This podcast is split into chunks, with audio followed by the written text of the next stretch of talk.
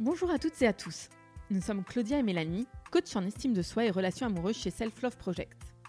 Nous aidons chacun et chacune à reprendre le pouvoir sur sa vie amoureuse en apprenant à s'aimer plus pour s'aimer mieux et se laisser aimer. Si vous êtes à la recherche de partage, de conseils et d'astuces pour vivre une vie amoureuse plus douce et plus épanouissante, vous êtes au bon endroit. Sur ce podcast, nous échangeons chaque semaine à deux sur un sujet lié à l'amour, la relation amoureuse ou l'estime de soi. Ou à plusieurs avec nos invités qui viennent nous partager leur expérience et leur apprentissage sur ces sujets. On est parti pour l'épisode du jour. Bonne écoute. Aujourd'hui, nous accueillons Thomas Danzambourg, psychothérapeute spécialisé en communication non violente, un outil merveilleux qui aide chacun et chacune à mieux communiquer avec les autres en prenant en charge ses émotions et sa part de responsabilité dans les dynamiques relationnelles. Au travers de cet épisode, Thomas nous expliquera de quelle façon l'usage de la communication non violente peut s'appliquer à la relation de couple et comment cela permet de créer un espace de compréhension mutuelle et de bienveillance. Un épisode à écouter, réécouter et partager pour cultiver sa paix intérieure et son empathie. Bonne écoute Bonjour Mélanie. Bonjour Claudia. Bonjour Thomas Danzambourg. Bonjour.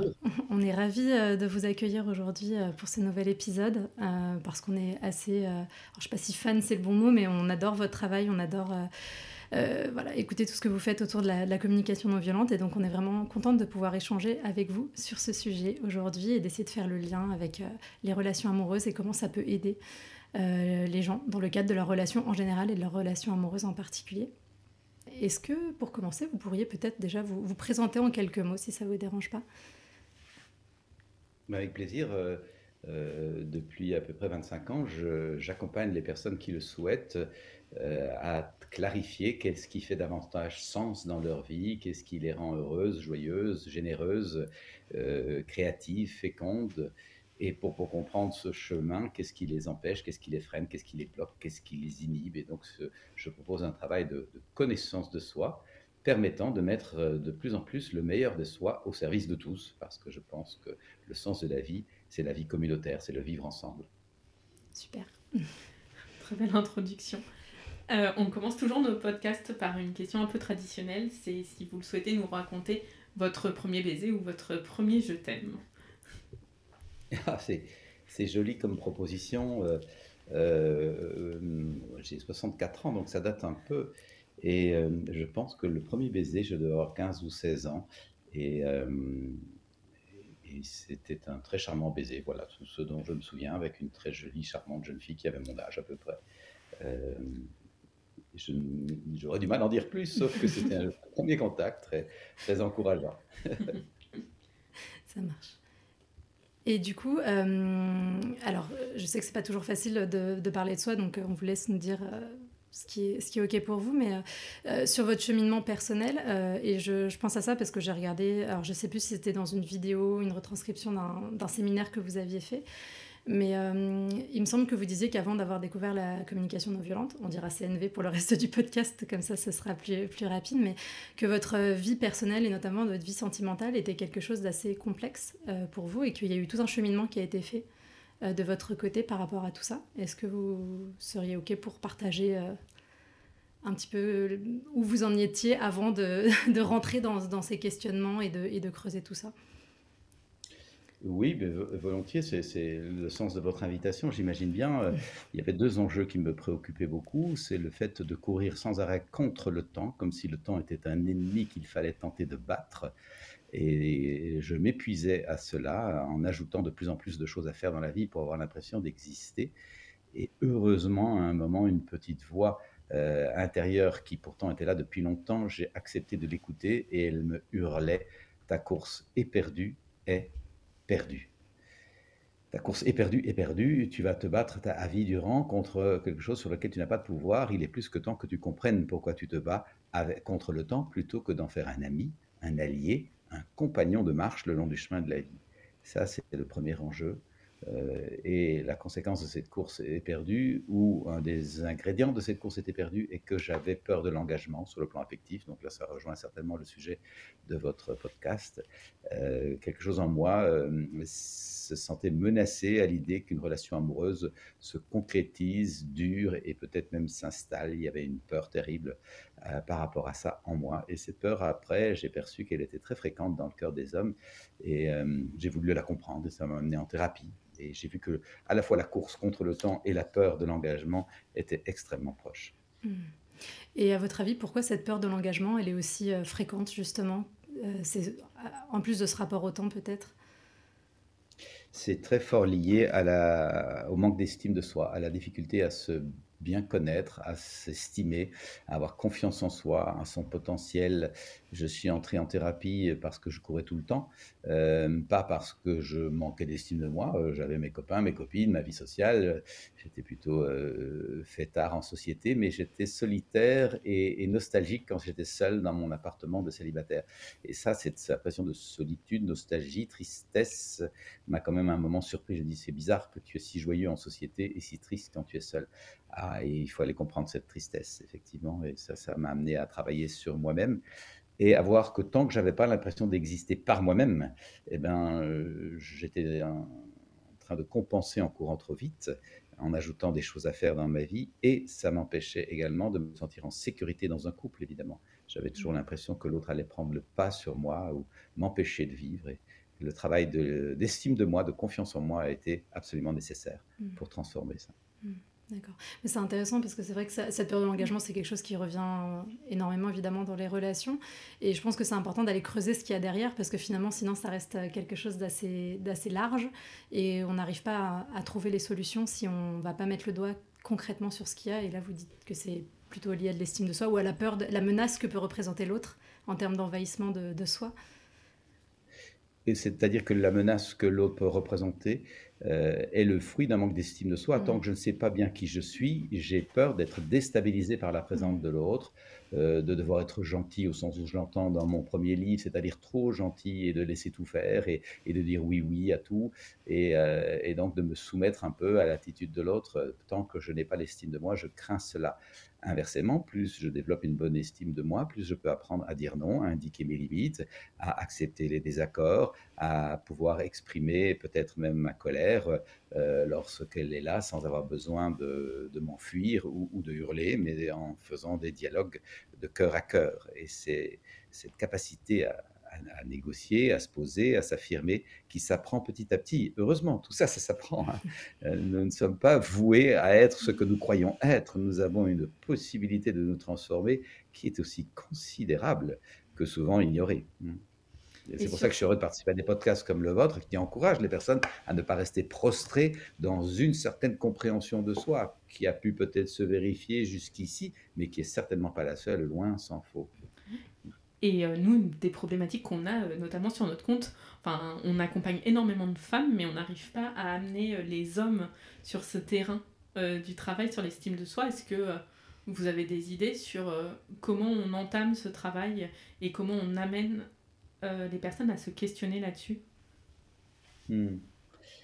Petit à petit, petit à petit, petit à petit, bien sûr, en faisant passer doucement le message que derrière euh, une très très grande partie, je dirais presque la majeure partie de nos difficultés d'être, d'être avec soi, d'être avec les autres, d'être ensemble, d'être créatif, d'être joyeux, d'être détendu, d'être confiant, se cache un manque d'estime de soi. Et qu'il y a là vraiment un enjeu majeur pour la vie en société qui consiste à apprendre à jardiner l'estime de soi. Ça se jardine mmh. petit à petit on ne fait pas pousser une plante en tirant dessus, mais on sait que si on en prend soin et qu'on accepte les rythmes et les saisons, petit à petit, euh, la plante ne, peut pas ne pas pousser, elle va pousser. C'est comme ça, c'est la puissance de la vie qui est en nous. Et donc, euh, euh, j'ai confiance que de plus en plus d'hommes vont petit à petit accepter de baisser l'armure et de reconnaître que derrière cette, cette, cuirasse que souvent nous avons appris à porter par, par certains euh, conditionnements de plusieurs millénaires d'éducation patriarcale. Ces conditionnements, nous, nous pouvons peut-être petit à petit les remettre en question, baisser la mur, accepter, accepter la délicatesse de notre cœur, que nous sommes des êtres aussi sensibles que les femmes. La sensibilité est partagée tant par les hommes que par les femmes, d'une façon qui m'émeut encore aujourd'hui euh, significativement. Et nous sommes des êtres de sensibilité. Et il est de plus en plus d'hommes, heureusement, le reconnaissent et acceptent euh, avec simplicité, mais également courage, parce qu'il faut les deux, d'aller travailler un peu l'estime de soi et, j'ai confiance qu'en faisant cela, non seulement ils se rendent la vie plus belle à eux-mêmes, évidemment, mais également à leurs compagnons ou compagnes de vie dans les couples qu'ils verront, mais également à leurs enfants, bien sûr, s'ils souhaitent la paternité, mais également significativement la vie sociale. Combien de blessures dans nos structures parce que les hommes sont enroulés dans leur ego et ne veulent pas aller travailler une juste estime de soi. Nous avons vraiment besoin de voir qu'il y a là un enjeu de santé publique. Oui. Et comment, du coup, vous êtes euh, arrivé du, de votre cas personnel à avoir envie de partager ça et à mettre en place, euh, enfin, tout ce que vous proposez maintenant? Ben Parce qu'en avançant en thérapie, euh, très vite, j'ai perçu que c'était impressionnant de prendre du champ sur l'inconscient. Dès les premières semaines, mais en tout cas la première année, je me suis dit, c'est quand même incroyable que j'aurais pu passer ma vie dans des mécanismes que je prenais pour moi et je m'y accrochais en disant je suis comme ça, je suis quelqu'un qui, c'est comme ça que je suis. Je m'accrochais à ça alors que c'était juste des téléchargements de ma bonne éducation familiale, patriarcale, bonne famille bourgeoise, catho-pratiquante. Et je prenais tout ce formatage pour moi. Et j'aurais pu passer ma vie dans cette illusion, donc à côté de moi-même, à côté de ma vie, à côté de ce qui me met en vie, moi. Et en ayant pris conscience de ça, je me suis dit, mais je ne suis pas le seul là-dedans. Bien des gens sont coincés dans une une, interprétation d'eux-mêmes qui est simplement liée à leur éducation, à leurs habitudes, à leur conditionnement. Euh, moi, je vais prendre le temps de me déprogrammer comme il faut, et puis j'ai envie d'aider les gens à se déprogrammer s'ils le souhaitent, pour retrouver qui ils sont vraiment. Mmh. Et je fais ça maintenant depuis 25 ans, aider les gens à trouver qui ils sont vraiment, et je suis émerveillé de voir ce qui se dégage comme énergie, comme générosité, comme mise au service. Quelqu'un qui se rencontre se met presque invariablement au service d'une vie de couple joyeuse, d'une vie de parents heureuse, d'une vie de, patron ou d'employé euh, solidaire et, plaisante, euh, ou d'une vie évidemment de citoyen au service. Et j'en ai fait un livre d'ailleurs qui s'appelle Du jeu au nous. En travaillant le jeu, j'apprends à servir le nous. Et le sous-titre est euh, L'intériorité citoyenne, le meilleur de soi au service de tous en montrant que, en développant une vie intérieure qui donne un peu de recul sur, sur nous et donc un peu de discernement, nous développons une capacité de responsabilité et donc de prendre en main les rênes de notre vie, de quitter les formatages, les conditionnements et les automatismes et d'aller de plus en plus vers ce que j'appelle dans mon travail notre fil rouge. Mmh. Chacun de nous a un fil rouge et nous sommes joyeux, heureux, solidaires et féconds sur notre fil rouge. Nous sommes tristes, défaits, démunis, impuissants et parfois agressifs et violents lorsque nous sommes à côté du fil rouge. Mmh. Donc euh, voilà comment petit à petit j'ai eu à cœur de devenir thérapeute moi-même. On est vraiment euh, d'accord avec ça. Nous, notre devise chez Self Love Project, c'est j'apprends à m'aimer pour aimer mieux et me laisser aimer. Et euh, on pense vraiment que c'est ces trois phases-là, mais que le départ vient vraiment de nous et de si on ne s'aime pas, ben, on ne peut pas réussir à, en fait, à donner aux autres et à accepter que les autres nous donnent. C'est ça. On aime bien l'image du puits qui n'a pas de fond et qui du coup reçoit les choses mais qui ne peut pas les, garder, euh, comme un trou noir qui aspirerait toutes les choses. Et... Parce que sinon, c'est vrai qu'aujourd'hui, on parle beaucoup du self-love, d'estime de soi, c'est un sujet qui, et c'est tant mieux, hein, est beaucoup sur le devant de la scène, mais des fois un peu comme toute chose qui part dans les extrêmes. Euh, on peut en arriver à, supposer que euh, on est incapable d'être en relation tant qu'on n'a pas atteint 100% d'amour de soi, tant qu'on n'est pas complètement soigné, quand on, tant qu'on n'est pas complètement guéri, et ça peut être hyper décourageant. Euh, ça peut réfréner, j'imagine, l'envie de s'engager sur ce chemin-là. Euh, du coup, c'est quoi votre... Euh, quel message vous voudriez faire passer peut-être par rapport à ça et cette envie d'être à 100% pour y arriver? Que nous avons besoin de nous dégager de l'habitude de la pensée binaire, soit de ceci, soit de cela. Euh, soit je m'occupe de moi euh, pour apprendre à m'aimer pendant 20 ans, et puis après je m'occuperai des autres. Euh, soit je m'occupe des autres directement, mais je n'apprends pas à m'aimer. Cette division nous crée beaucoup de souffrance. Nous avons besoin de remplacer le soit-soit ou le ou-ou par le et et. Mmh. C'est vraiment un enjeu majeur de la transition aujourd'hui. Mmh. Et donc, je, je vois les deux choses comme étant concomitantes. Et j'apprends à mieux m'aimer et j'apprends à mieux aimer les autres. Et l'un sert l'autre. La vie est une magnifique école si je le regarde comme ça. Si j'utilise les circonstances de la vie pour me dire qu'ai-je à apprendre, des moments joyeux, heureux, fluides, qu'est-ce que ça dit de moi? En quoi est-ce que ça m'aide à, clarifier l'axe de ma boussole, à remagnétiser ma boussole, ma boussole? Parce que j'ai envie de maintenir ces climats ou de pouvoir les reproduire mais en même temps, qu'ai-je à apprendre des moments de friction, de tension, de solitude, de, désarroi? Qu'est-ce que ça dit de moi de nouveau? Et j'en prends la responsabilité, je cesse d'accuser, reprocher, critiquer, interpréter, je travaille sur moi. Et ça, lorsque nous avons le courage, l'énergie et la patience aussi de faire ce travail sur soi, petit à petit, il se dégage des prises de conscience majeures. Mmh. Et euh, alors, par rapport à la communication non violente, est-ce que vous, la thérapie que vous aviez commencée, était une thérapie euh, en, CNV ou est-ce que c'est quelque chose sur lequel vous êtes venu après, euh, au cours de votre cheminement? En cours de cheminement, moi j'étais d'abord en, psychanalyse. J'ai fait le choix lorsque j'ai réalisé que je me battais contre le temps. Je me disais, c'est grand, un gros, gros enjeu. Je vais entrer en psychanalyse traditionnelle. Et, euh, très vite, d'un entretien par semaine, je suis passé à trois entretiens par semaine. J'ai réalisé que c'était vraiment passionnant et que je ne voulais pas lâcher le morceau et qu'il y avait une partie de moi qui euh, serait bien dit, bon, on va écarter les séances, et puis une autre partie de moi qui disait, non, non, non, on va y aller à fond. et heureusement, j'ai suivi ça. Et euh, je ne dis pas que tout le monde a besoin de faire un travail de cette intensité, mais quand j'ai perçu que moi-même, je voulais un jour transmettre, je me suis dit, euh, on ne peut pas transmettre ce qu'on n'a pas complètement exploré par soi-même. J'ai besoin d'y consacrer des années. Et, euh, donc voilà, ça m'a amené à, travailler en psychanalyse. Ça m'a apporté énormément. Je suis extrêmement reconnaissant de ces années de travail sur moi. Et hum, dans les deux ans du début de ce travail sur moi, j'ai rencontré l'approche de la euh, communication non violente, qui m'a vraiment permis euh, d'affiner des prises de conscience considérablement. Mm. Et cependant, ça ne remplace pas, la pratique de la communication non violente ne remplace pas la thérapie lorsqu'il y a des choses qui sont vraiment à, démanteler, à, dissoudre, euh, avec davantage hein, de, patience, de temps. Euh, les, deux se combinent très volontiers. Donc voilà, c'est un encouragement à utiliser les outils qui aujourd'hui sont, sont, nombreux et qui nous permettent vraiment de ne plus nous résigner à, vivre une vie subie, mais à oser accepter de vivre une vie choisie. Et si on devait décrire un petit peu pour les personnes qui ne connaissent pas ce qu'est la communication non violente, comment vous, euh, vous expliqueriez ça? La violence euh, naît de l'habitude de s'imposer par la force et de faire valoir nos besoins par la force ou la contrainte plutôt que par la conscience et le dialogue.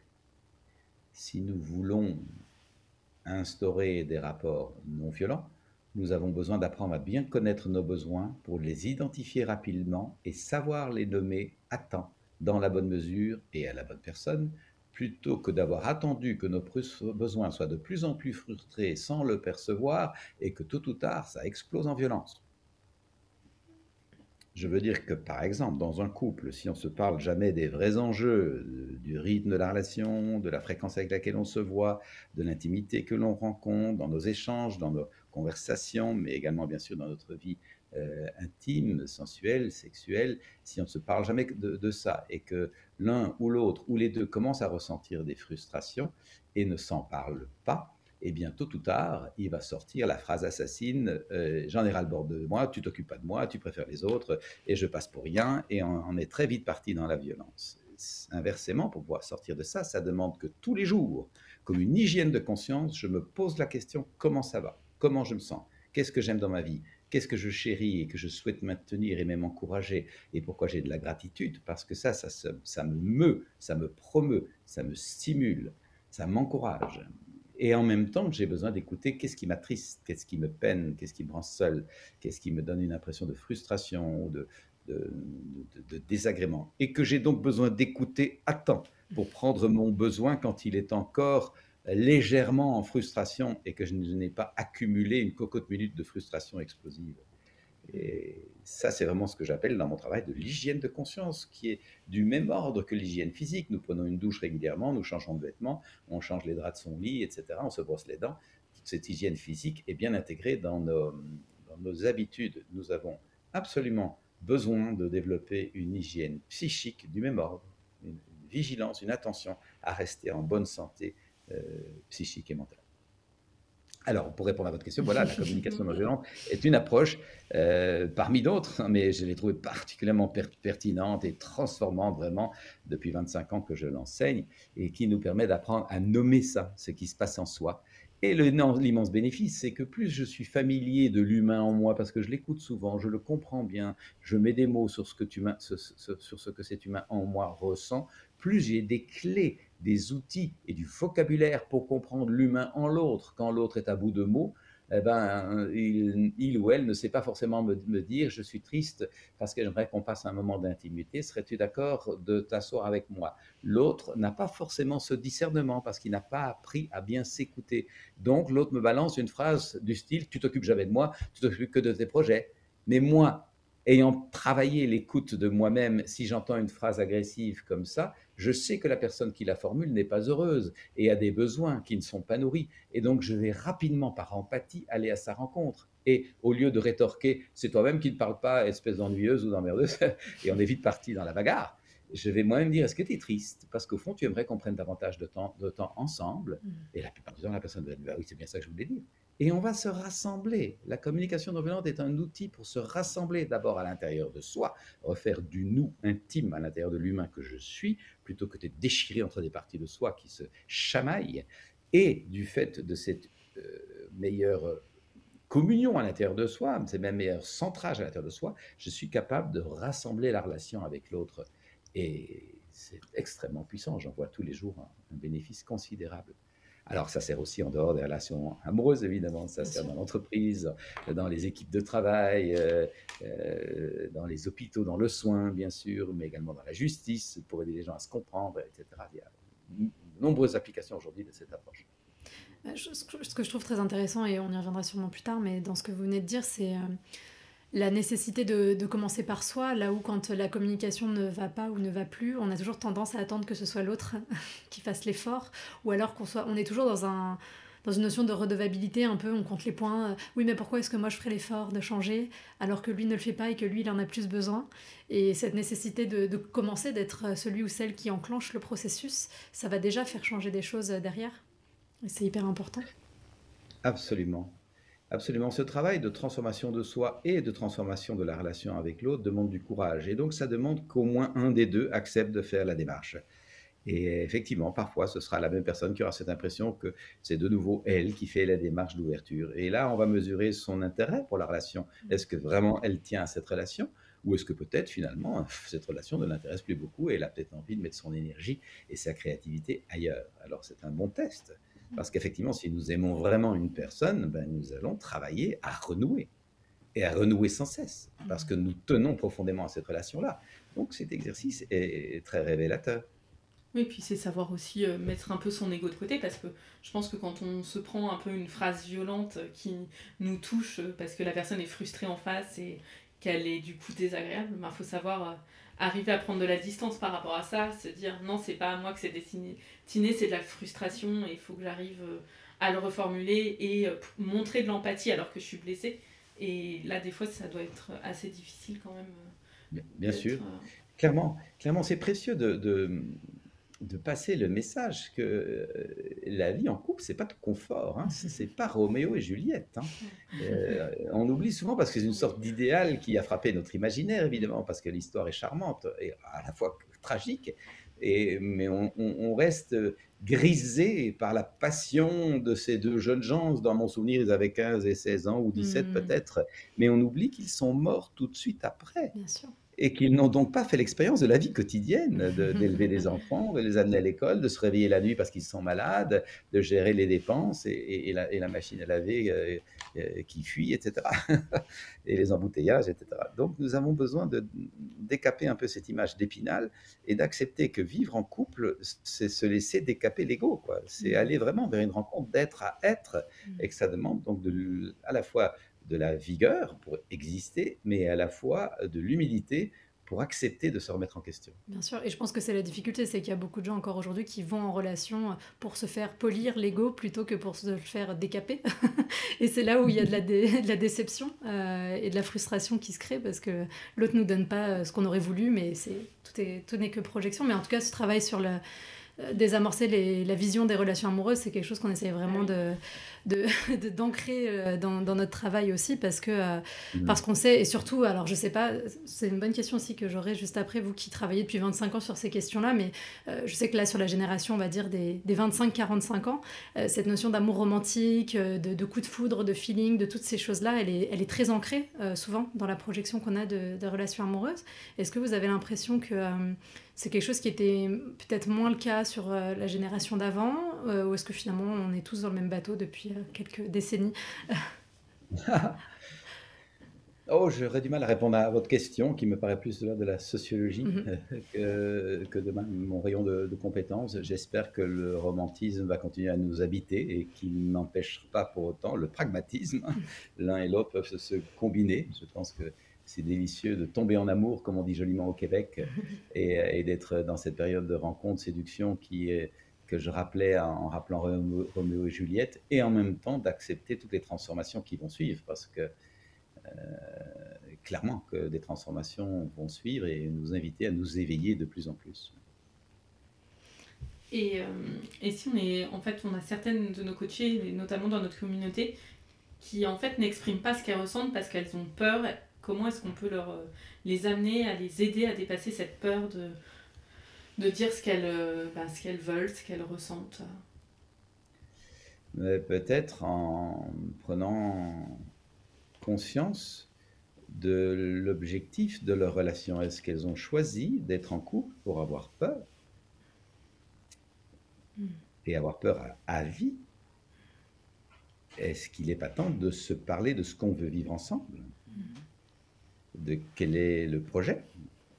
Est-ce que le projet, lorsqu'on se dit j'ai envie de vivre avec cette personne, n'est pas plutôt de se dire ah voilà enfin un espace où je peux me montrer tel que je suis dans toute ma nudité de cœur et de corps et d'âme et souhaiterais être accepté pleinement comme je suis, avec évidemment ma lumière que j'offre joyeusement au monde, mais aussi mon ombre qui fait partie de moi. Et euh, est-ce que c'est là-dessus qu'on peut tabler, euh, toi et moi? Et donc, euh, l'enjeu que vous évoquez me paraît une urgence. Est-ce que je vais vivre dans la peur ou dans la confiance, dans le lâcher-prise, mm. dans l'abandon joyeux ou filet d'amour qu'on s'est proposé de se tendre mutuellement quand on a décidé de, de s'engager Nous n'allons pas toujours être séduits par l'autre, mais c'est facile d'être amoureux quand on est séduit. Mais là où c'est intéressant, c'est de dire, tiens, la relation commence à décaper ça commence à frictionner un peu. Euh, qu'est-ce que ça dit de nous euh, Comment va-t-on traverser ça? Et ce que j'observe, pour l'avoir traversé moi-même, je suis en couple maintenant, hein, alors que je vous l'ai dit, j'avais très peur de l'engagement. Je suis en couple depuis euh, bientôt trois ans avec Valérie et nous avons trois enfants que nous chérissons évidemment. Eh bien, accepter de passer les moments de décapage en toute lucidité, en maintenant l'affection, la tendresse et l'amour pour l'autre, même si par moments on va dire je n'aime plus du tout cette personne, ça y a des mouvements d'humeur bien sûr, mais pouvoir euh, se dire je maintiens quand même mon, amour, et euh, eh bien ça nous permet vraiment de passer à des paliers de tendresse, de douceur, de connexion infiniment plus subtiles. Et lorsqu'on est là, on n'a plus envie de revenir au palier précédent qui était encore, je dirais, gentil, euh, euh, poli, courtois, euh, un peu maquillé pour faire plaisir et ne pas déranger. Et au fond, des relations un peu mondaines, mais pas encore des relations vraies. Alors, personnellement, s'il y a bien un espace où je souhaite avoir des relations profondément vraies, c'est celui de mon couple. Mmh, bien sûr. Et alors, une question comme ça, qui avait été posée aussi par quelqu'un qui nous suivait sur Instagram, c'est est-ce qu'il y a des moments ou des cas où on ne peut pas utiliser la communication non violente? Des situations de vie où c'est pas c'est pas c'est pas possible. Je n'en vois pas. je n'en vois pas parce que l'approche de la communication non violente euh, se déploie de toutes sortes de façons, et notamment par le silence. Un silence très respectueux de l'émotion de l'autre, est un moment de communication non violente. un accueil inconditionnel euh, des caractéristiques de l'autre et notamment de son ombre sans formuler un mot est une attitude de communication non violente. Et donc il y a mille façons de la vivre, cette approche. Et bien au-delà d'une méthode de communication, ce que l'est notamment en partie, c'est surtout une qualité d'être que cette approche nous invite à développer. Une véritable qualité d'être qui nous fait sortir de l'habitude des rapports de force, domination, soumission, agression, démission, des rapports de, ce que j'appelle la culture du malheur, le goût du drame, on sait pointer ce qui va pas, mais on ne sait pas se réjouir de ce qui va, euh, qui nous fait sortir de la culture des rapports de, de, méfiance plutôt que de confiance, qui nous fait sortir de la culture euh, du rapport à, au temps combatif, j'en ai parlé, mais également aux choses à faire qui nous font oublier d'être. J'ai identifié dans mon tout dernier livre qui est sorti il y a un an, euh, mon dernier livre s'appelle Notre façon d'être adulte fait-elle sens et envie pour les jeunes? Et ce bouquin ne s'adresse pas aux personnes qui sont en rapport avec des jeunes, mais à toute personne qui a envie de vérifier est-ce que ma vie fait sens et envie pour moi-même d'abord, et pour mes proches, et donc pour mon conjoint. Et, euh, eh bien, j'identifie dans le premier chapitre cinq pièges euh, que j'ai appelés des mécanismes autobloquants qui mhm. peuvent vraiment auto-bloquer notre évolution personnelle, mais également euh, conjugale et, collective également sur le plan de la société. notamment les pièges que je viens d'évoquer, l'habitude de rapport de force. Si je maintiens des rapports de force dans mon couple, je me promets une vie bien malheureuse, ça c'est clair. Mhm. J'ai besoin d'apprendre à co-créer des rapports de collaboration. Si je maintiens des rapports de méfiance, on a parlé de la peur tout à l'heure, je suis sûr d'avoir une vie très malheureuse et très tendue. J'ai besoin d'apprendre à créer des rapports de confiance. Et ainsi de suite. Mm-hmm. Si je suis piégé par les choses à faire et que j'oublie d'être, euh, mon couple va être très vite au bord du burn-out. Avant de vous poser notre dernière question, on avait une question un peu plus générale qui était on a l'impression, enfin, il y a beaucoup de personnes célibataires qui aimeraient être en couple, mais pourtant, on a l'impression qu'il y a quelque chose qui bloque et que les personnes ont plus de mal à se rencontrer maintenant. Et euh, selon vous, qu'est-ce qui empêche les gens aujourd'hui de se rencontrer et de construire des relations épanouissantes et sereines? Il me semble qu'il y a en partie une idéalisation de ce que la relation devrait être, qui fait que tant qu'on n'a pas rencontré cette espèce d'idéal lu dans les livres, envisagé dans les films ou dans la mythologie, quand on a rappelé Roméo et Juliette, eh bien on se dit c'est pas encore pour moi, euh, j'attends, j'attends mieux. Et nous avons oublié la friction du quotidien, le fait euh, de prendre des risques, euh, de s'engager et puis voir, et d'accepter que la vie est une aventure. Hein. C'est pas un voyage organisé avec rapatriement pour tout le monde. Hein. Euh, et la période d'aujourd'hui euh, sanitaire nous rend extrêmement frileux de toute prise de risque. Et nous nous étonnons de nous ennuyer. Mais alors, euh, si vous voulez des vacances sur la plage avec un transat et un gin tonic, ne vous étonnez pas de vous ennuyer à mourir après trois semaines. Hein. Alors, euh, inversement, mettez vos bottines, euh, vos chaussures de marche, pardon, euh, et, votre sac à dos et votre petit sac de couchage et allez marcher trois semaines en haute montagne. Vous allez avoir une autre qualité de vie, mais qui comporte des risques. Alors, je nous encourage vraiment à voir la vie comme une aventure et à cesser de minauder en espérant l'idéal. nous avons besoin de nous engager. Et cet engagement fait éclore en nous des potentiels auxquels nous n'aurions pas eu accès si nous restions à glouglouter, si vous passez l'expression, avec notre gitonique sur un, sous un parasol. Ceci dit, j'aime bien oui, de temps en temps. le soleil à l'occasion et j'adore le gitonique. Notre dernière question, c'est un peu une question traditionnelle. Euh, c'est qu'est-ce que vous diriez au petit Thomas euh, votre version euh, jeune, même avant son premier baiser, qui s'apprête à, débuter sa vie amoureuse?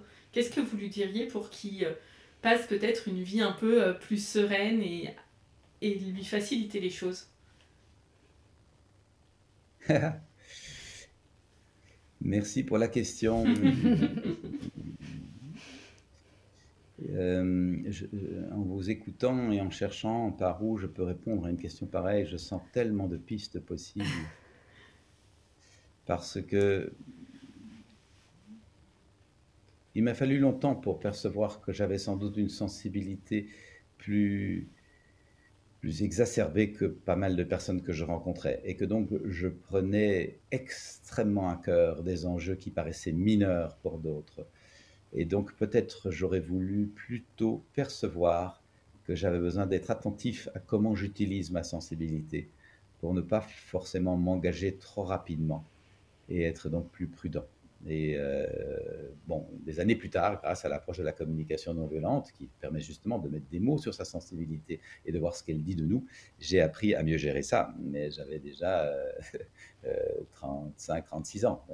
Voilà. Donc, euh, à la fois, euh, je dirais au petit Thomas, ben, tant mieux que tu as été très sensible parce que ça t'a amené à, chercher beaucoup de choses et, à, vouloir comprendre et à en faire des livres qui servent les gens et à en faire des formations qui aident les gens, etc.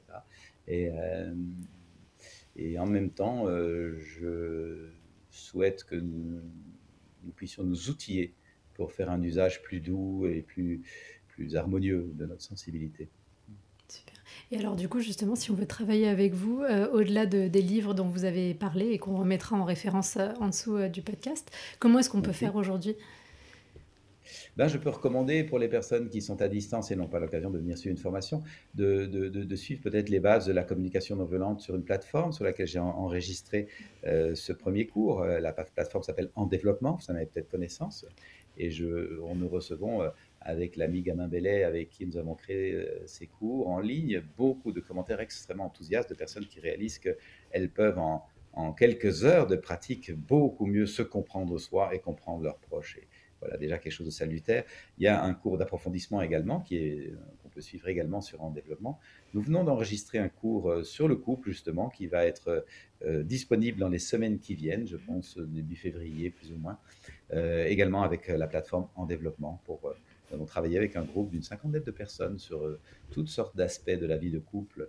Et je souhaite de nouveau que ce cours puisse aider les gens à mieux se comprendre, à mieux s'aimer et à réaliser tout le magnifique potentiel qui est en nous et qui peut s'actualiser lorsque nous entrons vraiment dans une démarche d'amour. On confirme, on conseille à beaucoup de nos coachés de, suivre euh, au moins le, les fondations de la communication non violente. Et, moi, c'est au programme de regarder celui sur le couple là pour, dans les mois qui viennent. Donc, euh, mais oui, c'était vraiment top. Moi, ça m'a beaucoup aidé. Je m'en sers aussi beaucoup. Euh, on s'en sert beaucoup dans notre approche du coaching. Et à chaque fois, on voit à quel point c'est miraculeux. Ça, dans des séances qui sont parfois un peu difficiles, ça fait basculer euh, d'un coup euh, les choses et ça, aide beaucoup. Donc, euh, merci. Mhm.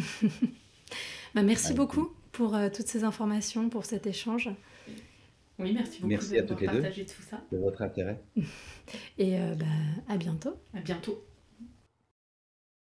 Si vous entendez ce message, c'est que vous avez écouté l'épisode jusqu'au bout. Et pour ça, on vous dit un grand merci. Si cela vous a plu, n'hésitez pas à nous laisser 5 étoiles sur votre application de podcast favorite. Et si les sujets développés dans ce podcast vous parlent, vous allez adorer le contenu de notre compte Instagram Self Love Project FR, où on y développe en profondeur toutes ces questions, loin des discours classiques des love coach et autres coachs en séduction. Nous avons aussi développé un accompagnement collectif hyper puissant pour les personnes célibataires qui en ont marre de galérer dans leur vie amoureuse, mais qui ne savent pas comment faire les choses autrement. Nous les aidons à reprendre confiance en elles, à surmonter leurs blocages et à acquérir les bons outils pour avancer vers la vie amoureuse à laquelle elles aspirent. On vous donne rendez-vous sur self-love-project.com slash coaching pour avoir toutes les informations. À bientôt